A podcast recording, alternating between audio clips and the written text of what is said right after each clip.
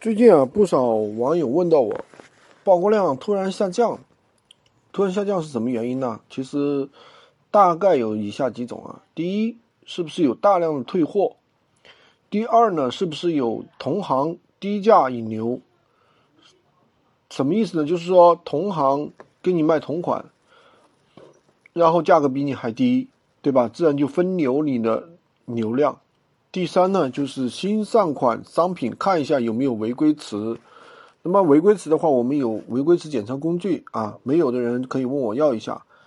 第四呢，就是你的回复率有没有跟上。第五呢，就是有没有每天坚持签到逛闲鱼。那如果说你用我们的群控系统的话，它每天会自动的帮你去签到去逛闲鱼。第六呢，后台检查有没有被举报违规。那么违规的话，这个的话还是可以用工具去检测的啊。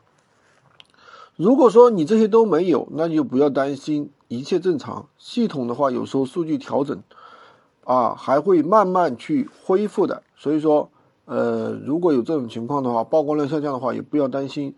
那么如果说你有爆款突然不爆了，那么怎么办呢？检查过了没什么问题，那这个时候呢，你可以去克隆你自己的爆款，就是把你的爆款在复制修改一下，当然不能直接完全的复制啊，完全复制肯定是不行啊。复制一下，修改一下，然后再去上一个类似的一个商品，或者在别的号上面去上一个别的小号啊，这就是矩阵玩法、矩阵布局。好的，今天就跟大家分享到这里。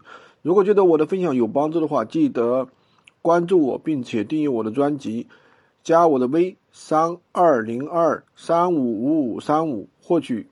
闲鱼快速上手教程。